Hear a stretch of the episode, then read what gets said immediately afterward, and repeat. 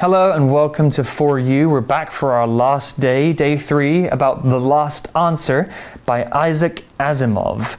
So, what happened in the story so far, Elsie? Um, our main character, he wanted to kill himself. So he told the voice about it, and the voice said, Well, if you kill yourself, I'll create you again. Yeah, Murray, the guy who died, is having a long conversation with the voice. We don't really know what the voice is. It said it's not God, but it seems like a kind of God, Yeah. right? And Murray doesn't like the idea of living forever and ever and ever, so he can't kill himself. He said he'll try and kill the voice instead. And the voice was not scared at all. He said, oh, Well, give it a try. Give it a try. Sounds like a good challenge. Well, I'm not sure if we're going to find out whether or not Murray succeeded, but I think stories like this are better left unfinished because they allow us to create the endings in our own minds and make us think for longer about the things that we were reading. Well, let's get into day three where we'll learn more about the book and the author. Reading The Last Answer The Last Answer by American sci fi author Isaac Asimov provides an interesting look at the ideas of time, eternity, and life and death. The story's theme centers on the idea of whether or not a life after death would have a purpose. For many people, the fear of death is significant. If given the choice, some people might even believe they'd like the opportunity to live forever. However, as Murray finds out, much of what makes us appreciate life comes from the fact that our time is limited. Although it's a godlike being, the voice also seems unhappy to exist in eternity. At first, Murray believes that the voice is cruel and is trying to torture him by not permitting him to go. Later, though, he realizes the voice seems to want him to find a way to destroy it. This would bring peace to both the voice and Murray. If we can learn anything from the last answer, it's that we should value the time we have on Earth. Today's article begins with The Last Answer by American sci fi author Isaac Asimov, provides an interesting look at the ideas of time, eternity, and life and death. Yeah, some pretty heavy themes there, all related to philosophy and humanity. Let's talk about a few words here first. The first word we used was sci fi. We did talk about this word in day one very briefly. Sci fi is short for science fiction. It's a genre of book or movie, a kind of story that's usually set in space or in the future. You might find aliens and robots in sci fi movies. If you've ever seen Star Wars, that's a good example of a sci fi movie. The word author was also used. Author is a noun and it's a person who writes a book. So, Isaac Asimov is the author of The Last Answer. He wrote that book. Here's an example sentence with author. My favorite author is Stephen King. He writes scary stories about ghosts and monsters. 所以呢，作品有被出版或者是某书本的作者，我们就叫他 author。那一般的作家，我们就叫他 writer 就可以了。那 sci-fi 代表的是 science fiction，科幻的，有科幻小说，有科幻的书籍，有科幻的电影。那我们的 Isaac Asimov，他是美国科幻小说的作者，他为时间、永恒、生和死提供了有趣的观点。So like in day one, I especially like the part when the voice said that we should feel the satisfaction of achieving things before our time is up. Yeah, that's very important because life's not all about just working and achieving, but it's about enjoying the feeling Right. of satisfaction because of the things that you achieve. Yeah, so do you think that might be one of the author's points of view? It seems so. I know that Isaac Asimov likes to talk about these themes across all of his books. Mm-hmm. Life and death are particularly prominent themes in his other stories. If you're interested in Isaac Asimov's books, you can go and find them in any good bookstore. They're really, really interesting to read and they really make you think. Well, the article continues here about the themes. It says the story's theme centers on the idea of whether or not a life after death would have a purpose. Hmm, this is an important question to ask and think about. But let's talk about the word theme first. Theme is a noun and it's the subject of something. What something is about. A theme is usually an idea, like friendship or love or death. Stories often have several themes. The main theme of the last answer is life and death. theme 这个名词代表主题，那书籍、电影都会有主题。每一部书籍、电影有自己的主题之外，主题乐园就叫做 theme park，、 因为也有自己的主题，对不对？那 center 这个动词呢，在这边解释为将点点点至中。那片语 center on something 就是解释为围绕以点点点为中心。我们提过 whether 跟 if 的子句，但是呢，如果作为介系词的受词的时候啊，只能使用 whether 名词子句哦，不可以用 if 名词子句。就像是课文说的 ，on the idea of whether or not a life after death would have a purpose。我们看到介系词 of 后面不能用 if，我们要用的是 whether。那再来就是呢，if whether 所引导的名词子句啊，都可以加上 or not，也可以省略。 不过呢，whether 后面是可以直接加上 or not，变成 whether or not，但 if 是不行的。So for example, we should ask the guy whether or not he could take a picture of us。我们应该问一下那个人可不可以帮我们拍一张照片。那如果你要用的是 if，那我们可以说 we should ask the guy if he could take a picture of us or not。 Well, the article continues here with some more deep thoughts. For many people, the fear of death is significant. Hmm, is death something you're afraid of, Elsie? Yes, it is. Really? When I think about it, I just get all frightened and scared Yeah. You know, I. because I don't know what's gonna happen after I die. Right. Nobody knows, and anybody that says they know for sure are lying. I used to be more scared of death. When I was in my late teens, maybe mm-hmm. around 18 or 20 years old, sometimes it would keep me awake at night thinking Really? about death. Yeah. Wow, what about now? But now, the older that I get, the mm-hmm. less afraid I am of death. I think I'm learning to just accept that it's something that you cannot control, and it's something that we all share as well. Yeah, everybody will die. Death is the only thing in the universe that is 100% sure to happen. Hmm. So don't fight it, just accept it. And it makes me live my life better now that I've accepted that this will eventually happen. Because you'll value the time Exactly. while you are alive. Time is limited, so hmm. enjoy it.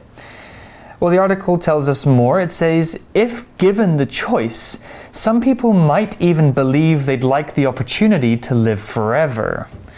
So, by the way that this is phrased, it's maybe explaining that living forever isn't necessarily the best thing, like mm-hmm. many people think it might be. Let's talk about the word opportunity first. Opportunity is a time or set of circumstances that makes it possible to do something. An opportunity is a chance, a possible way to do something. An opportunity is only a chance, though, it's not guaranteed. So, for example, you could have a job opportunity. That means you have a chance to get this job, but it's not 100% sure. Or maybe if you live in the UK, you might have an opportunity to meet the Queen. You have a chance, though it's not 100%. If you have the opportunity to live forever, that means me- maybe you have the chance or choice to live forever.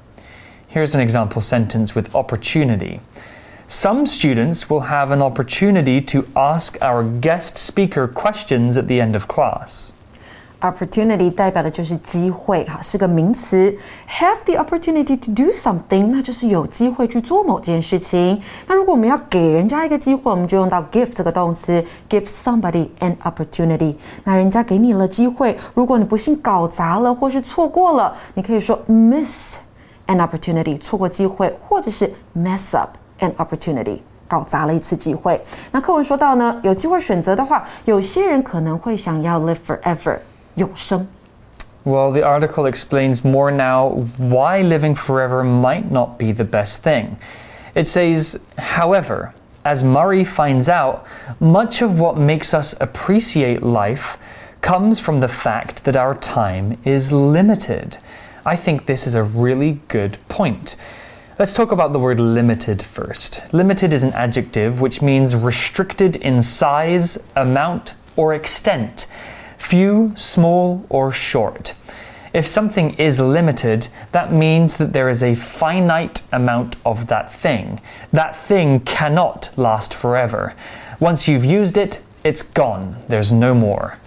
We can use this word to describe limited space. Maybe in a, in a train, there's only a limited number of seats. That means once the seats are full, there's no space left limited time to complete a, a test may, means maybe you have 90 minutes to do the test. Once the 90 minutes are up, you're done. Here's an example sentence The number of people that can ride in a car is limited by law Limited 这个形容词呢是有限的，那相反的我们可以说 infinite，、无限的。那再来呢，我们在课文里面还看到 appreciate 这个动词哦，在这边解释为重视。We appreciate life，我们重视生命，我们会想要珍惜它，因为我们的时间是 limited 有限的。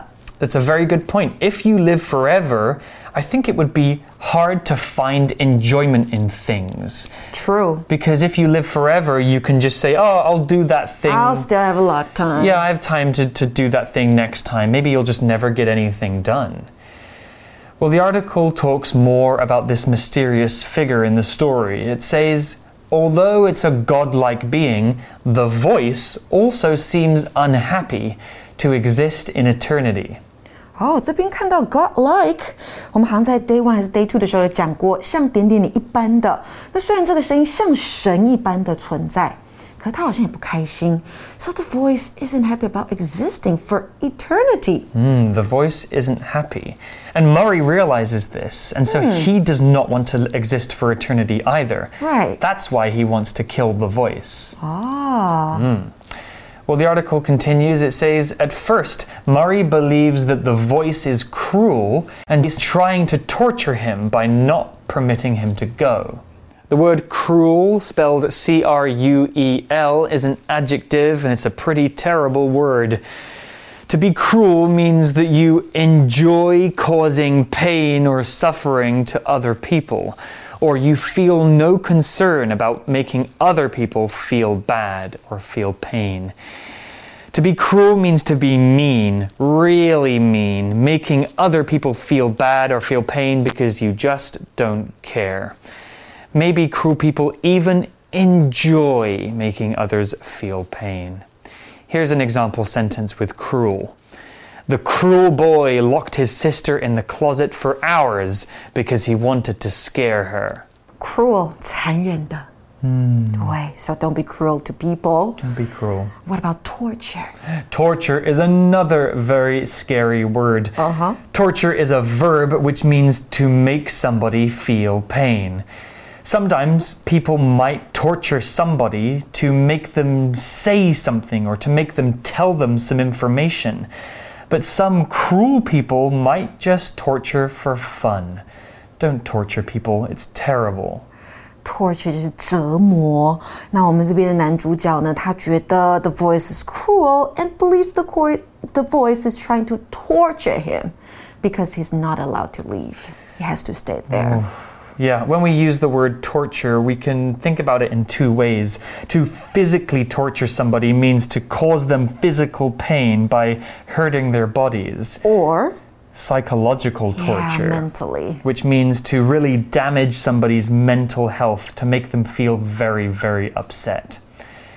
We also saw the word permit, which is a verb. To permit means to officially allow somebody to do something, to let somebody do something.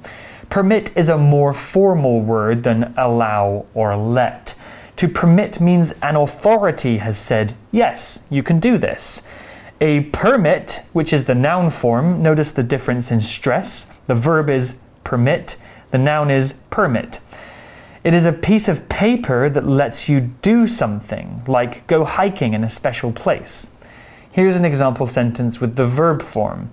The teacher did not permit any of the students to attend the school party as they were all very naughty this semester. Permit 这个动词呢，代表允许、准许。We can permit somebody to do something，我们可以允许某人做某事。 那有一个名词呢是 permission， 不知道同学有没有听过？You give somebody permission to do something，也是代表你给某人允许让他去做他想要做的事情。So for example, my doctor hasn't given me any permission to do exercise，代表医生还没有允许我运动。 Well, back to the article, and here we have a revelation, some new information that maybe makes us view the story differently. It says, later though, he realizes the voice seems to want him to find a way to destroy it. Oh, no ah. wonder he was not scared and he said, give it a try. Yeah. Because he wanted to die. So, our original interpretation, the way that we thought about this story, was that the voice saw this as a fun challenge, but actually, the voice wants to die. Hmm, he the- want- mm. it does not want to live forever. No. Well, the article says this would bring peace to both the voice and Murray. Because one way of thinking about dying is that you will be in peace for eternity. Because when you're dead, you can't feel pain. Right. So do you think after um, the guy kills the voice, he would kill himself too? I think if the voice dies in the context of this story, perhaps everyone will die. Oh. Let's talk about the word peace here. The stories, the article said that this would bring peace to Murray and the voice. Peace is a noun, and peace is a state of safety and comfort, a time of quiet and calmness. If you have peace, you don't feel stress or panic or anxiety or pain. You feel happy and calm and like everything is okay. The adjective form of peace is peaceful. Peace is also a state of having no conflict, no fighting, and no war. Here's an example sentence.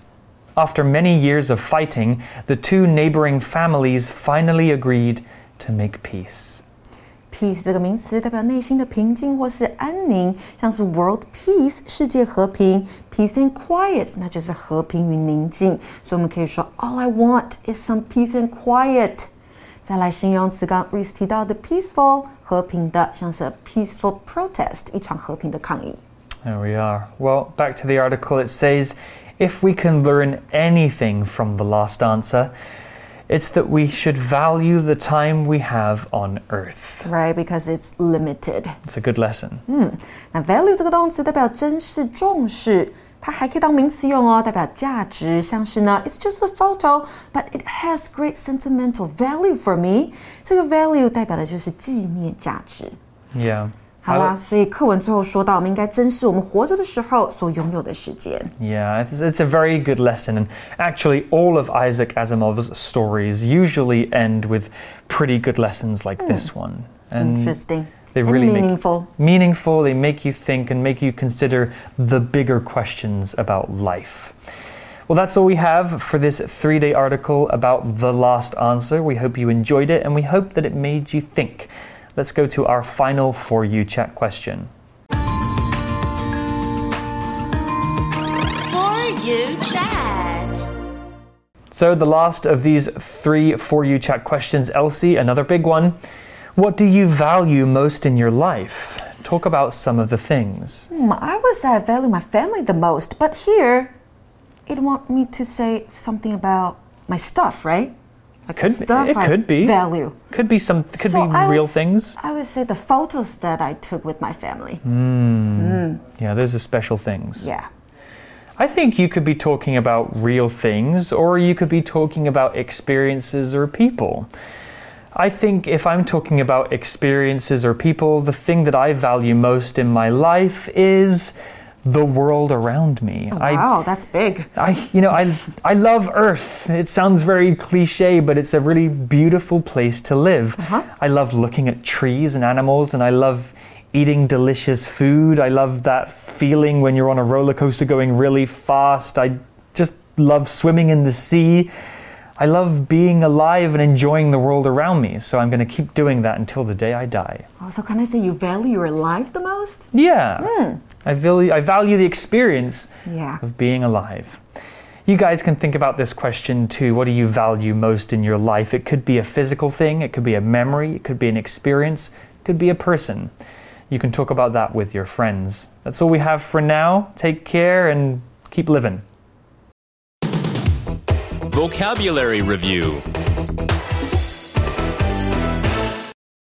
Author. I think this book's author uses too many hard words and doesn't focus on the story enough. Opportunity. Ethan had the opportunity to go on vacation during Christmas last year, but he didn't take it. Limited. My money is limited right now, so I'll just buy the cheapest thing at this restaurant. Cruel. People know Regina as a cruel person who will hurt anyone to get what she wants. Permit. Sally's mother wouldn't permit her to go camping because of the bad weather. Peace. Grayson moved to the countryside to have more peace in his life. 智慧小补帖 Sci fi. Theme Torture.